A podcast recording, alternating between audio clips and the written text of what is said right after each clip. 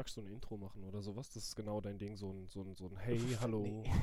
ein Intro, so wie, wie Conan O'Brien. Willkommen zu Conan O'Brien Needs a Friend. Das machen wir jetzt herzlich willkommen zu zwei Gastropfeifen, wollen niemand mehr sehen. Deswegen wie wär's, bleiben wir auch zu Hause. Wie wär's mit, wir dürfen nicht raus und haben nichts Besseres zu tun, deswegen nehmen wir einen Podcast auf? Ja, super Intro. Ja, Läuft doch schon. Wir dürfen nicht raus, haben nichts Besseres zu tun und keine Hosen an, deswegen nehmen wir einen Podcast. Oh, jetzt reit doch nicht auf dieser Sache darum. Das war das übrigens kein, kein, kein, kein geplanter Marketing-Gag, sondern das Foto mhm. hat meine Frau tatsächlich einfach so gemacht. Ja, das habe ich mir gedacht. Das ist auch Prioritäten beim morgens fertig machen. Erstmal an Rechner und dann vielleicht die Hose anziehen, ne? Nee, das ist eigentlich ganz anders gelaufen. Ich war Aha. bis zehn Minuten vor diesem lustigen Videomeeting ähm, ja. ja. immer noch gewillt, äh, draußen im Garten zu arbeiten und habe dann diese Hose, mit der ich nicht ins Haus darf, weil sie nämlich Vorträg steht, äh, einfach ausgezogen und mir dann ein schönes Hemd angezogen, mich noch einmal gekämmt und gedacht, ja, komm, das läuft so. Das muss reichen. Nachrichtensprecher in dir, sehr gut. Ja. ja. Ja, und. Das heißt, du bist heute schon draußen gewesen? Ja, ich bin den ganzen Tag draußen. Ich bin, ja, jetzt tatsächlich nur reingekommen, um mit dir das Ding hier aufzunehmen. So romantisch. Schön. Ja. Du hast echt nichts Besseres zu tun. Ich bin heute Morgen draußen gewesen und die Leute haben so zehn Meter vor mir die Straßenseite gewechselt. Weil Wegen ich, deinem Aussehen? das könnte es auch sein. Ansonsten bin ich natürlich wild hustend und geifernd die, die Straße lang gelaufen. Und der Hund ist natürlich auch eine wilde Bestie. Wahrscheinlich hat es das Gesamtpaket gemacht. Ja, das kann sein. Aber das ist, ein gut, das ist, eine gute Überleitung zum aktuellen Krisenstand, weil aktuell ist ja, sage ich mal, wenn man es auf die Branche bezieht, eher alles beschissen und äh, ja. Ja, manche, ähm, manche reagieren über und manche äh, reagieren unter. Ich weiß noch nicht, ob man, ob man jetzt als Gastronom äh, äh ja, bleibt einem ja nichts anderes übrig. Kannst ja schlecht unterreagieren und sagen, ich mache trotzdem auf. Hm, kommt doch einfach. Das ist eine gute Idee, weil gleich furchtbar teuer. Das, äh, mhm. so viel kannst du gar nicht einnehmen, wie die Strafe nachher ist. Das, ähm, ja. um ehrlich zu sein, wir haben lange mit sowas überlegt und rumgespielt. Jetzt kriege ich noch, auch noch Nachrichten hier. Da muss ich mal den Ton ausmachen. Das ist natürlich ein Traum. Ich denke, du hast nichts Besseres zu tun. Ja. Ja, ihr habt lange überlegt. Ja, tatsächlich. Also für, für einen Ernstweiler Hof? Für, nee, nee, für generell. Äh, ich habe überlegt, ob ich den Leuten nicht einfach sagen soll, äh, macht so lange auf, wie es geht. Ja. Macht so lange auf, bis einer kommt. Ja. Ja, weil die Leute, die ja tatsächlich noch Umsätze gefahren haben, war halt die Frage, lohnt sich es zumachen als solches? Wie, wie, wie, war denn dann das Gästeverhalten? Also, ich, da ich ja dann selber ja nicht dann dauernd in der Gastro rumhänge, tagsüber, oder äh, auch jetzt gerade kurz bevor jetzt bei uns äh, die Ausgangssperre war, äh, war das schlagartig, dass keiner mehr gekommen ist, oder sind immer die paar mutigen Letzten noch, noch erschienen zum, zum das Feierabend. war eigentlich sehr, sehr schleichend, weil da muss man sagen, ähm, es sind immer die kontinuierlich vorbeigekommen, die sowieso kommen, also die Stammgäste. Ja. Da gibt es ja auch einen Haufen Leute, die wirklich äh, täglich kommen in die Läden etc. Und die quasi mit zum Leben und zum Inventar von so einem Unternehmen gehören. Und ähm, die haben sich eigentlich nur abschütteln lassen durch die Tatsache, wir müssen jetzt zumachen und wir dürfen euch nicht mehr reinlassen ja, der eine oder andere hat sich halt so von der Gesamtsituation abschrecken lassen. Das sind aber auch die, die dann Toilettenpapier und äh, Nudeln kaufen. Und ja. ja. Wenn es dem Gefühl hilft, ja. Naja, vor allen Dingen, ähm, ich glaube nicht, dass das dass du mit Toilettenpapier und Nudeln durch die Apokalypse kämpfst. Ja, eben, deswegen, das ist nur so eine, so eine, so eine emotionale Übersprungshandlung. Du musst irgendwas machen, äh, und, und unsere Psychologin hat das sehr schön äh, äh, zusammengefasst. Das ist, ist so eine sehr intime und verletzliche Situation. Also die Situation, wo dein Hund dich dann auch immer bewacht. äh, Und um, um, um, um die unter Kontrolle zu haben, weil es ja gerade alles so ver verlässlich ist, weil man nicht, weil es ja ein unsichtbarer Feind quasi ist, geht man dann auf eine Situation zurück, die einem sehr nah und vertraut ist und an der man was drehen kann. Also überkompensiert man mit Klopapier. Und ja, aber irgendeiner muss ja damit angefangen haben, Klopapier zu kaufen, wie so ein Irrer. Und ich frage mich immer, wer ist beim Klopapier der Patient 1? Also, es, es, klingt jetzt übertrieben, aber ähm, okay, Patient 0 bei so einer Geschichte, den wir schon niemals finden, aber wer ist gerade hier der Patient 1, der sagt, ich kaufe jetzt Klopapier, bis es nicht mehr geht? Es muss ja irgendjemand gesagt haben, hey, Klopapier ist die Lösung. Ja, das, äh, ja bei Feierabend all die Kassenschlange mal vorgemacht hat. Ja. Es weiß ja auch keiner, wo, wo das enden soll. Naja, aber jetzt wir, speziell. Doch, wir machen das einfach wie die Amerikaner. Wir äh, sagen einfach, es endet nach Ostern, weil das schön so ist. Weil die Wirtschaft weil Auferstehung. Wieder, weil Auferstehung. Äh, genau, genau. Das hat was Allegorisches, das ist sehr schön. Äh, und, und, die arme Wirtschaft muss ja weiterlaufen. Und das, das kann man, Trump hat so schön gesagt, das ist doch so ein, ein, ein, ein Land voller Wim und Vigor. Das kann man doch nicht einfach so äh, äh komplett stilllegen. Das ist ja unerhört.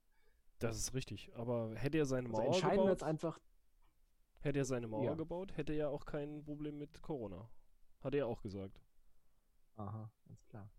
die Amis aber auch nicht nach Mexiko fahren und Klopapier kaufen können. Das ist richtig. Naja, aber der Amerikaner macht ja sowieso alles äh, anders als andere Menschen. Ja. Die haben jetzt schon mehr Fälle als China. China hat irgendwie ein paar 80.000 gehabt. Genau, 81.000 und USA haben jetzt schon, jetzt schon 85.000 und die Welle ist jetzt knapp zu denen hingeschwappt. Ne? Ja, wobei die haben ja eigentlich genug Platz, um sich richtig aus dem Weg zu gehen, weil, äh, wenn du mir überlegst, äh, das ist im Saarland ja doch dann viel enger als in den USA. Da kann man ja richtig, richtig weit Abstand voneinander halten. Heißt, wir sollten uns mehr ins Nordsaarland verteilen. Ja, da, da hm. wird es auch etwas weitläufiger, das stimmt, ja. Genau ich, ich denke ernsthaft drüber nach, wenn ich die Option hätte. Ne? Ich meine, Homeoffice, Homeoffice funktioniert ja im Moment einigermaßen. Ja, bedingt, ja. Ich würde mich auch ein bisschen weiter raussetzen. Irgendwann muss ja deinen Einkaufsservice machen. Ja, richtig. So ein anderes Thema. Ich, ich wink jetzt immer freundlich den, den, den Paket, also, ich meine, habe ich vorher schon gemacht, kennt die Leute ja, die immer ins Büro kommen, aber äh, wird einem nochmal so richtig bewusst, der arme UPS-Mann und der arme DHL-Mann fährt den ganzen Tag noch durch die Gegend, hat noch mehr Pakete und, und setzt sich bei jedem Einzelnen nochmal den potenziellen Keimen aus. Ja, aber die machen das ja richtig, äh, richtig clever. Also ich muss gestehen, ich habe heute auch ähm, ein Paket äh, bekommen von einem äh, nicht gelben äh, Zulieferer, sondern von den anderen, mhm. von den ja. Hups, die Sehr haben mir ein Paket, ja, okay. Paket, ja, Paket gebracht. und ähm, der hat es abgestellt, hat geklingelt und hat nur gemeint, okay, äh, Unterschrift brauche ich keine. Und dann hat er nur äh, mir auf die ja, Distanz das Ding gezeigt und hat gesagt, ähm, ja, sind Sie damit einverstanden, dass Sie das als entgegengenommen? Ja, gut. Und dann war er weg. Und da waren mindestens drei Meter Abstand zwischen uns. Auf der anderen Seite, was ist, wenn ich jetzt da anrufe und sage, ich äh, hab's nicht bekommen? Also das wäre noch so eine Homeoffice-Routine, wo du sagen könntest, jawohl, guck mal hier, ähm, jetzt ziehen wir die ganzen Paketdienste ab oder so. Ja, das sieht nicht so negativ aus. Andersrum könnte man sich jetzt ein, ein besseres Verifikationsverfahren mit Abstand überlegen, genau. Ja. Mehr Gesichtserkennung. Ja, das geht bei meiner äh, aktuellen Homeoffice-Routine nicht, weil äh, Rasieren fällt dann flach. Das heißt, wenn der Stand mal aufgenommen ist, dann darfst du nie wieder, nie wieder die Gesichtsstruktur ändern. Ja, so, so krass will ich es nicht sagen, aber es hat schon was von Verwahrlosung. Man sieht es ja auch äh, so, äh, wenn man so mal über den Gartenzaun zum Nachbarn guckt, ja. Es ist ja kaum einer noch irgendwie gewillt, sich über das Maß hinaus ähm, da in Schale zu hm. werfen. Zumindest ist es bei uns auf dem Land so. Also da gibt es halt das klassische Dorf Armani Engelbert Straußhose und dann gib ihm. Ich war vor, vor zwei Wochen noch äh, in Freiburg in der Vorstadt und da haben sie noch gemütlich ihre Grillpartys im Garten gemacht. Auf frisch gemähtem Rasen. Das war noch ganz anständig. Ja. Ja, das. Ach, also ich bin ganz ehrlich, wenn du immer mit den gleichen Leuten Kontakt hast, ja. Ähm, ich persönlich habe selber keine Angst vor Ansteckung. Bin ich ganz, ganz offen, weil äh, was soll schon passieren, in Anführungsstrichen. Dass man vernünftig damit ja. umgehen soll und da auch eine gewisse Verantwortung hat, weil man es übertragen kann, ohne dass man wirklich Symptome hat oder dran massiv und nachhaltig erkrankt, ja steht ja nochmal auf einem anderen Ding. Und wenn man mal so überlegt, wie, wie schnell man sowas verbreiten kann, aber gerade um nochmal den Schwenk auf unsere Branche zu beziehen, wir haben doch aufgrund von HACCP schon so hohe Standards und so viele Auflagen, die da erfüllt werden müssen, dass es jetzt mal abgesehen von der Ballung der Leute da aktiv durch den Gastronomen oder ähnliches zur Ansteckung kommt, ja, das ist ja eigentlich äh, relativ überschaubar und gering. Und da Weiß muss man sagen, genau. Ja, bin da, das, das weiß man schon. Also es gibt ja keinen wissenschaftlichen Nachweis, dass es eine Lebensmittelbeständigkeit hat, dass es da drauf ähm, längerfristig durchhält oder ähnliches.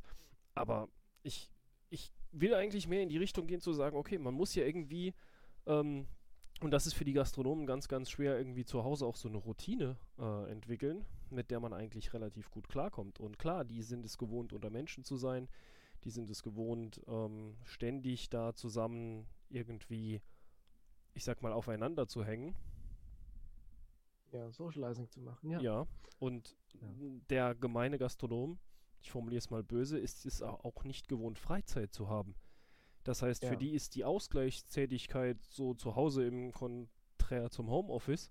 Ja, was sollen die denn tun? Mal ganz ehrlich, weil die sind es ja nicht gewohnt. Der eine oder andere macht Sport. Sport machen ist natürlich jetzt auch gerade eine super Idee, weil man ja nicht genau weiß, ob man dann das nächste Seuchenopfer wird oder nicht. Und ähm, ja, die für die Gastronomen ist es schon echt eine Herausforderung, weil so viel Freizeit ist für den gemeinen Gastronomen nicht gut, weil er keine Erfahrung mit Freizeit hat. Ja, man muss schon ein bisschen Sport machen und auf dich achten, die Gesundheit am Laufen halten. Das ist ja schon, je gesünder du bist, desto weniger Infektionsrisiko. Ne? Das ist richtig. Das, das ist schon, aber man müsste man ja dazu raten, unbedingt sagen, komm, schaff irgendwas, mach unbedingt den Lieferservice, selbst wenn es nicht so viel Effekt hat, damit du was zu tun hast, damit du nicht in, ja, damit man nicht in Depression verfällt gerade. Aber das, das ist so ein Problem, dass ich, also zum einen habe ich ein bisschen Zweifel, dass man so sicher sagen kann, äh, wie groß die Infektionsgefahr ist, weil es so viele verschiedene äh, Meldungen, natürlich auch Einzelberichte gibt aber auch von verschiedenen Wissenschaftlern unterschiedliche Aussagen darüber, wie lang sich das Viech auf Oberflächen hält. Das ging schon von nur drei Tagen über neun Tage bis zu 17 Tagen bleibt, bleibt der Virus auf, äh, auf Oberflächen äh, bestehen und, und äh, da, gibt es noch, noch so, so habe ich den Eindruck zumindest, noch, noch keine, keine vernünftige langfristige Aussage. Und dann die Frage, ob man das äh, nur über Tröpfchen äh, mitkriegt. Das war die ganze Zeit das Ding, dass man hauptsächlich das über, über das Aushusten, über die Tröpfcheninfektion äh, ähm, sich anstecken kann. Also ich würde es nicht ah. Tröpfcheninfektion nennen, ich würde es tatsächlich Kontaktinfektion nennen, weil so ein richtiger ja. Klassiker für die Weitergabe von solchen Sachen ist und bleibt nun mal ein für alle Mal diese Türklinke. Ja, mein Lieblingsbeispiel ja. ist so ein Türklinken-Thema niemand wäre vorher auf die Idee gekommen, äh, eine Türklinke anzupacken und die dann nachhaltig abzulecken oder seine Hand dann abzulecken, wenn er 500 Türgriffe äh, angefasst hat. Dass man das jetzt dann sensibilisiert hat und auch gerade in der Gastronomie sagt, hey, ihr müsst euch irgendwie Konzepte überlegen, wie äh, ähm, zumindest mal als diese eingeschränkte Öffnungszeit noch möglich war, zu sagen, jawohl, man macht da irgendwas und geht in diese Richtung und wischt hier alles Mögliche ständig ab. Ja, aber das macht man im Alltag ja sowieso. Das heißt, ähm, letzten Endes, wenn man da sieht, äh, dass irgendwelche Kassen und äh, oder irgendwelche Übergaben, zum Beispiel auch in Apotheken, da mit riesig Glas und Plexiglas verhangen und sonstigem sind, ist der Tatsache ja nur bedingt geholfen, weil die Türklinke Klar, bleibt Nummer eins der Ansteckung. Absolut. Dann hat man vielleicht das, das Personal geschützt, ja, oder ja.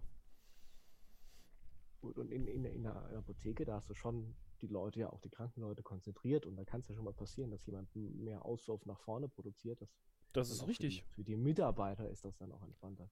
Ja, es ist ein Schutz für die Mitarbeiter, aber es hat sich ja vorher noch nie äh, jemand um diesen Mitarbeiterschutz Gedanken gemacht. Weil es war ja davor, man kann ja sonstiges noch kriegen in der Apotheke, also so blöd wie es klingt. Das ist richtig, aber, aber ich, vielleicht ist es auch gar nicht so verkehrt, dass die Leute jetzt da an so speziellen Stellen ein bisschen mehr sensibilisiert sind. Ich, es ist ja vorher schon so eine Sache, will ich jedem die Hand schütteln.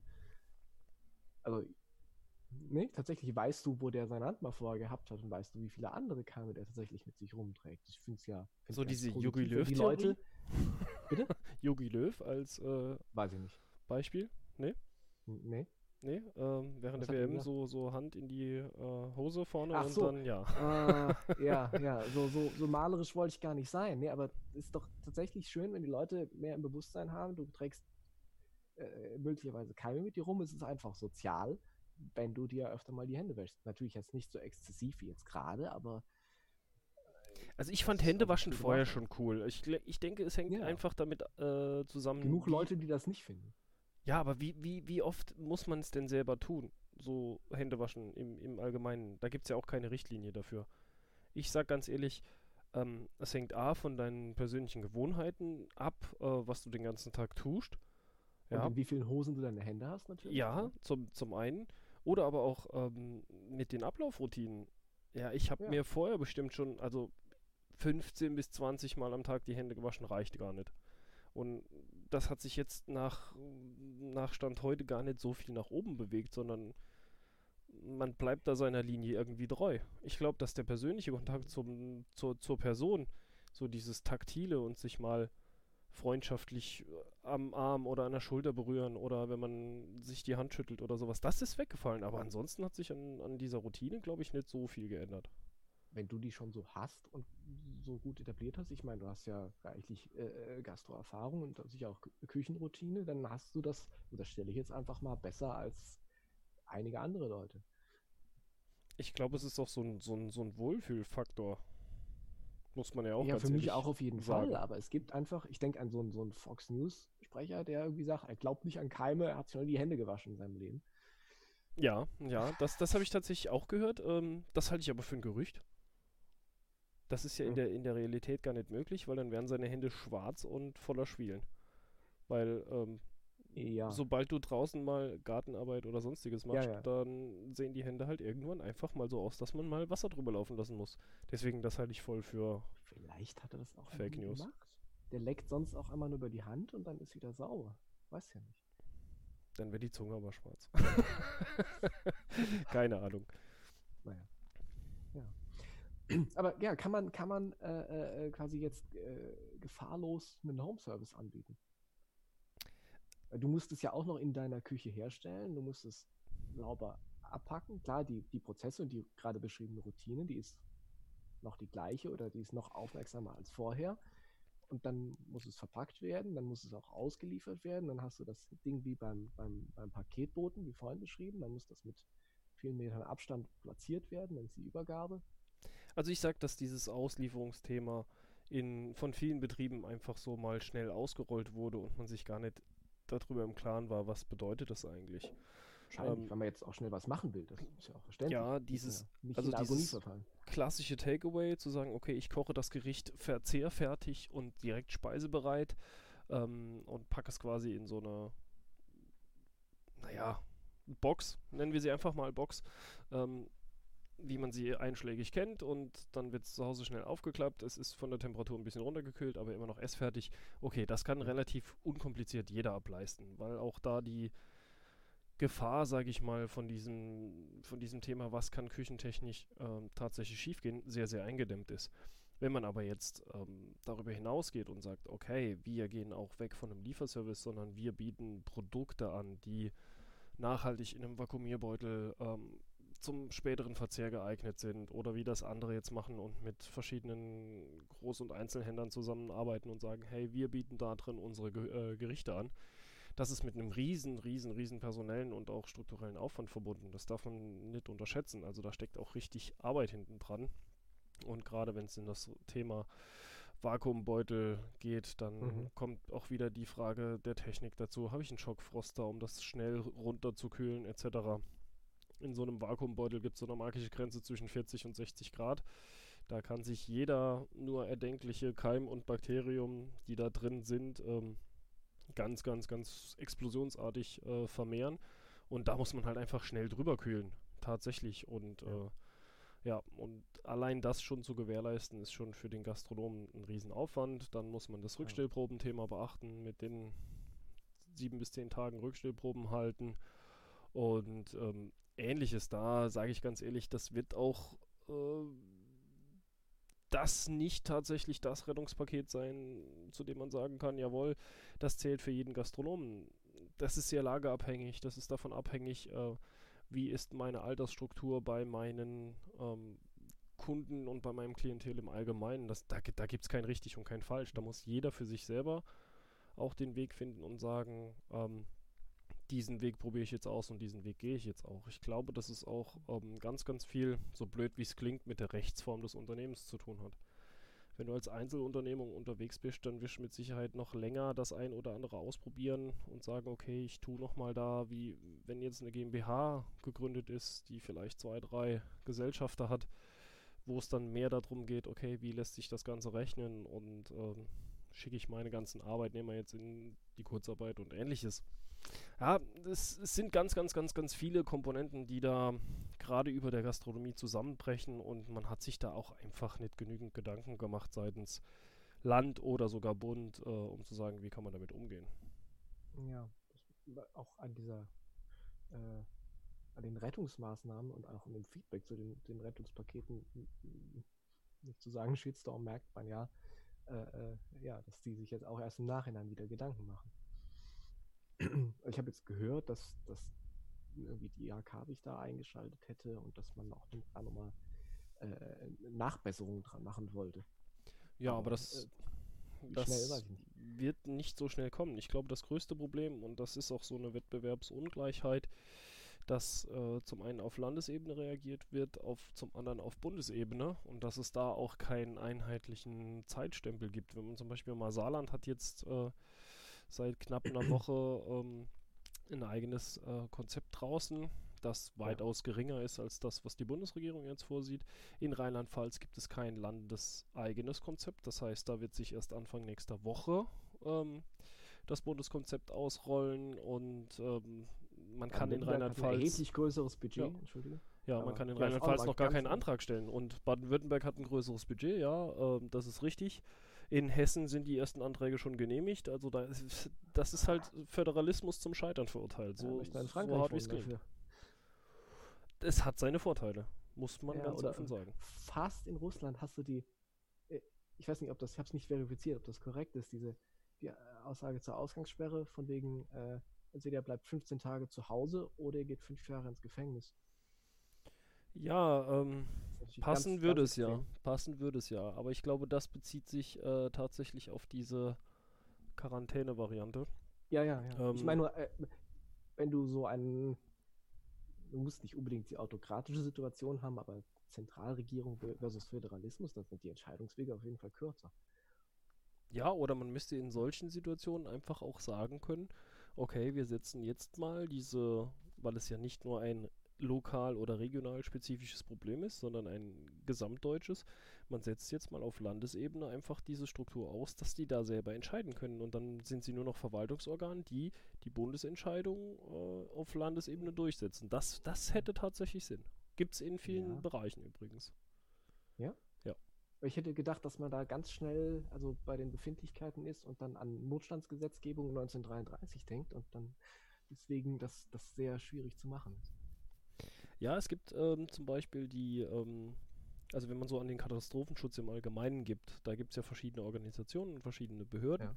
Und ähm, da ist es so, die sind prinzipiell ja immer ihrem äh, ländischen Katastrophenschutz unterstellt. Aber wenn der Bund für den Katastrophenschutz eine Änderung rausbringt, müssen alle Länder das umsetzen. Also ist das insofern, auch wenn das regional vielleicht gar nicht so äh, sinnhaft ist. Aber ja, das muss dann umgesetzt werden. Hätte ich nicht gedacht. Da geht es zum Beispiel auch um ganz stark um diese Hochwasserthematik. Ja. Bei der man dann nur mal als kleinen ausschweifendes Beispiel, ähm, bei dem man dann halt sagt, okay, ihr müsst so und so viel äh, Sandsäcke haben, um Hochwasser eindämmen zu können. Und dann müssen die Bundesländer, die gar nicht so viel Wassermassen irgendwie haben oder so gar nicht so viel Zugang zu potenziellen gefährdeten Überschwemmungsgebieten haben, müssen das trotzdem vorhalten. Wo sie es vorhalten, ist egal. Ja. Na gut, das ist dann nicht, nicht, nicht endgültig absolut sinnvoll, aber ich meine, wer weiß, wie jetzt plötzlich der Meeresspiegel steigt. Ne? Ja, ich meine, es, ist ein, es, es war ja mehr das Beispiel zu sagen, okay, man kann auch ja. einfach auf Bundesebene entscheiden und ja, das ja, Land zieht es durch. Also da bin ich ganz, ganz entspannt. Aber das ist ein Thema, das ist jetzt gerade völlig aus dem, aus dem Fokus raus. Es äh, geht überhaupt geht nicht um die Föderalismustheorie und auch Was? gar nicht. Nein, nein, nein, ich meine, ich meine, meinte jetzt meinte die, die, die Umweltthematik. Ja, aber was und, soll sie denn Fridays jetzt sagen? for Future und so, das ist jetzt. Hm? Was soll sie denn jetzt sagen? Nur, das nur dass sie wahrscheinlich äh, Covid hatte und es überstanden hat, hat sie gesagt.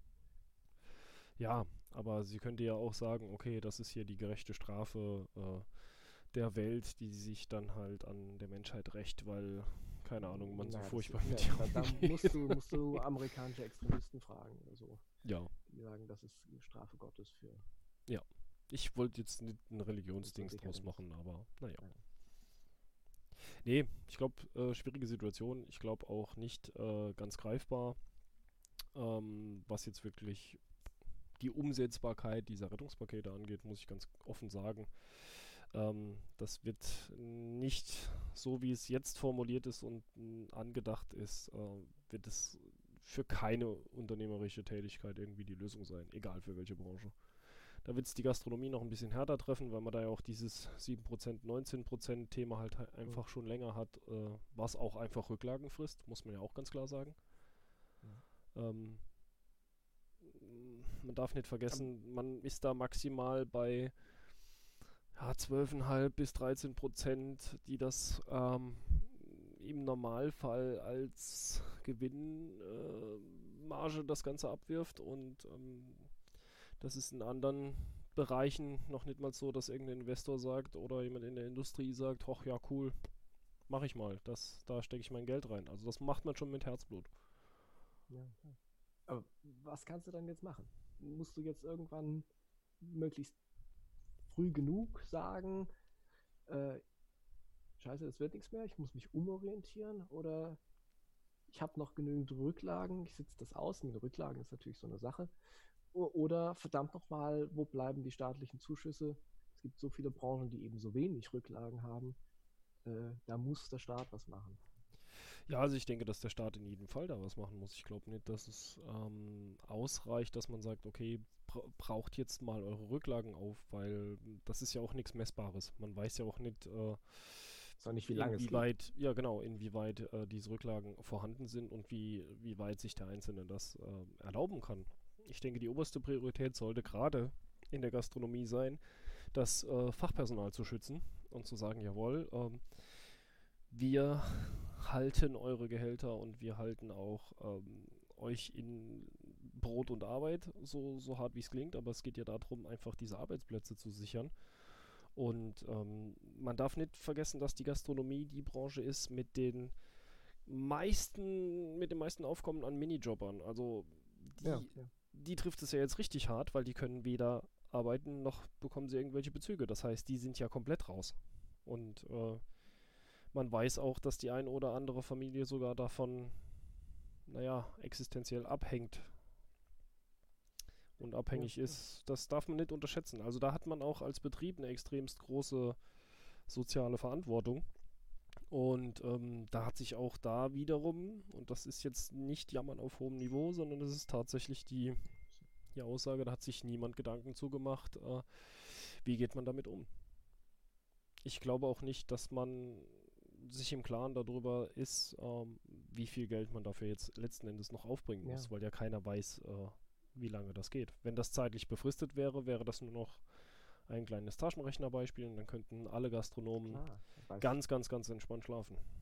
Weiß der Staat, wie viele Schulden er aufnehmen muss und wie viel er dann an die Branche verteilen kann, um, um das am Laufen zu halten. Aber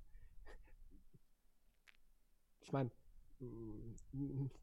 als Staat kannst du dich sehr schön und sehr lange und sehr viel verschulden und dann irgendetwas Unsinniges subventionieren. Das gibt es ja bei uns oft genug. Ja. Äh, an der Stelle jetzt, ohne das Wertende unsinnig, äh, natürlich überleben alle, ohne mal auswärts essen zu gehen. Alle, die keine Gastronomen sind.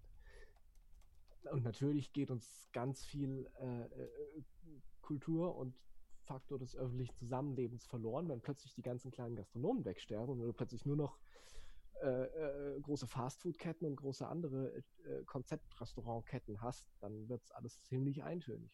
Also die Individualgastronomie leidet ja schon länger. Ja. Das ist das ist ja keine, das ist jetzt letzten Endes keine neue Erfindung, dass der Individualgastronom halt sagt, jo, ich habe gerade äh, sowieso mit der Situation zu kämpfen und ähm, ich glaube, dass man einfach sich äh, so ein bisschen dahingehend einfach überlegt hat, okay, das wird jetzt nachhaltig die Gastronomie auch sortieren.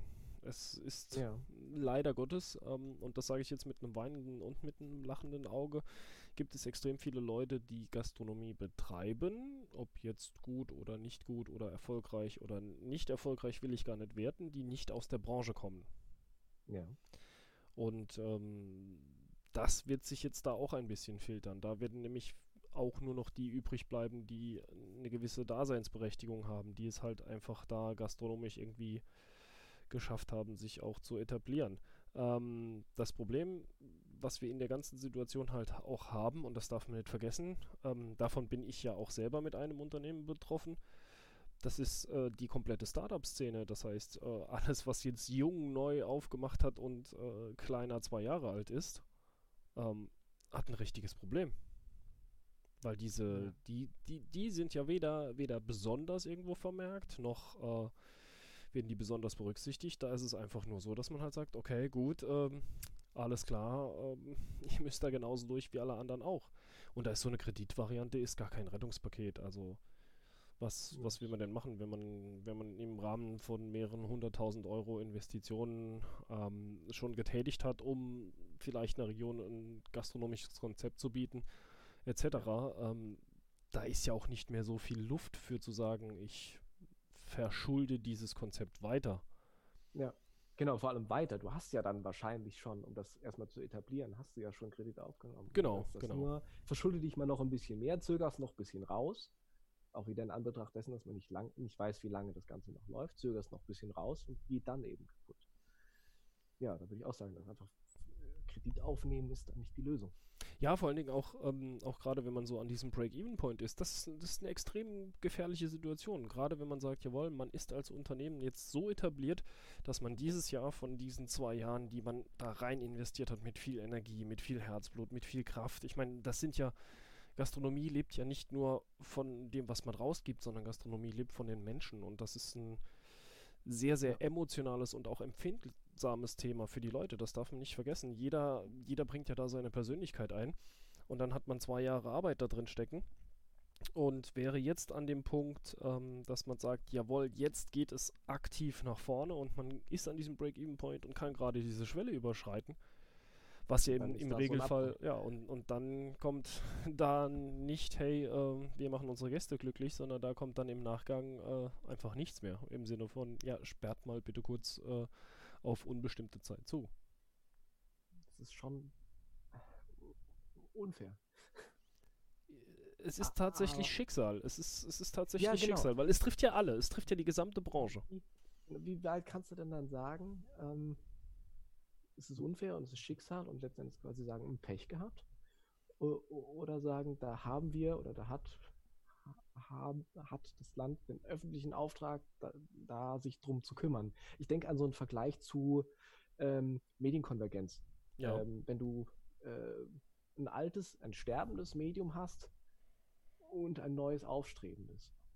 Und äh, dann kannst du ja auch schwer sagen, nimm Zeitungen, die keiner mehr liest, schwer sagen, oh, die Zeitungen sterben alle, wir müssen Zeitungen subventionieren und Zeitungen äh, äh, Hilfszahlungen geben, damit es weiterhin Zeitungen gibt, während alle Leute ihre News äh, am Rechner, am Handy und am iPad lesen.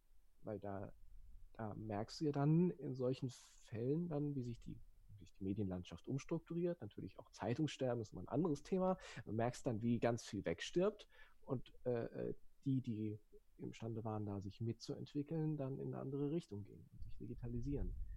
Aber wenn quasi keiner mehr essen gehen darf, dann äh, äh, ist es schwierig zu sagen, wo man sich dann hinentwickeln kann, außer bleibt zu Hause. Ja, ich, ich denke, dass es einfach ähm, in dem Zusammenhang schlichtweg darum geht, ähm, allen eine gewisse Perspektive zu geben und zu sagen, okay, es ist geschlossen bis ungefähr dann. Man könnte mit den Betrieben auch ganz anders agieren, wenn man weiß, ähm, ja, es ist definitiv zu bis Juli oder bis ja. August oder wie auch immer. Ähm, ich sag mal, sehr, sehr, sehr weit aus dem Fenster gelehnt. Es ist egal, wie lange es zu ist, wenn man weiß, wann es vorbei ist. Dann kann man anders planen, dann kann man anders agieren, ja. dann könnte auch der Staat anders subventionieren. Und ähm, auch jetzt hier auf den Gutwill äh, von irgendwelchen Vermietern oder ähnliches zu hoffen äh, und zu sagen, ja, setzt mal bitte die Pachten aus, äh, was in der Gastronomie mhm. ein Riesenthema ist. Ja, das wird einfach so nicht kommen. Ich denke, dass der eigentliche Kernweg dahingehend ist, dass man halt wirklich sagt, okay, man muss in einer Art von mehreren Wellen eine Rückführung dessen des Wiederaufmachens halt einfach ähm, etablieren und muss sich da Gedanken zu machen, wie kann sowas funktionieren und wie kann sowas gehen. Auf der Umkehrseite, ähm, und da spricht jetzt wieder der ich sag mal, der, der Mensch äh, aus mir, der sagt, Achtung, Achtung, äh, bitte macht nichts Dummes. Jeder kennt die Gefahr des Second Push äh, mit so einer viralen Geschichte, dass man halt sagt, okay, da gibt es nochmal eine zweite Ansteckungswelle. Ähm, Auf jeden Fall. Was man vielleicht auch nicht eindämmen kann. Aber man müsste ganz klar da sagen, okay, es muss eine einheitliche Linie geben bis dann und dann. Und dann könnte man anders agieren, dann könnte man auch anders mit den Steuerberatern darüber sprechen und in der aktuellen Situation hilft schlicht und ergreifend nur mehr Schnaps, weil alkoholsensibler Virus und äh, ja, wobei ja. Ähm, ich jetzt äh, im Nachgang zu diesem lustigen Satz tatsächlich mal äh, meinen Hausarzt gefragt habe, wie viel Schnaps und wie viel Bier man denn trinken müsste. Und Oder wo auftragen. Ja, ja. ja. Mhm. Und äh, es ist tatsächlich eine ähm, nicht zu unterschätzende Menge. Aber ich nehme mich der Herausforderung Gut. irgendwann noch an. wieder bei der guten Gesundheit. Du musst die gute Konstitution haben, um dich ausreichend desinfizieren zu können. Das ist richtig, ja.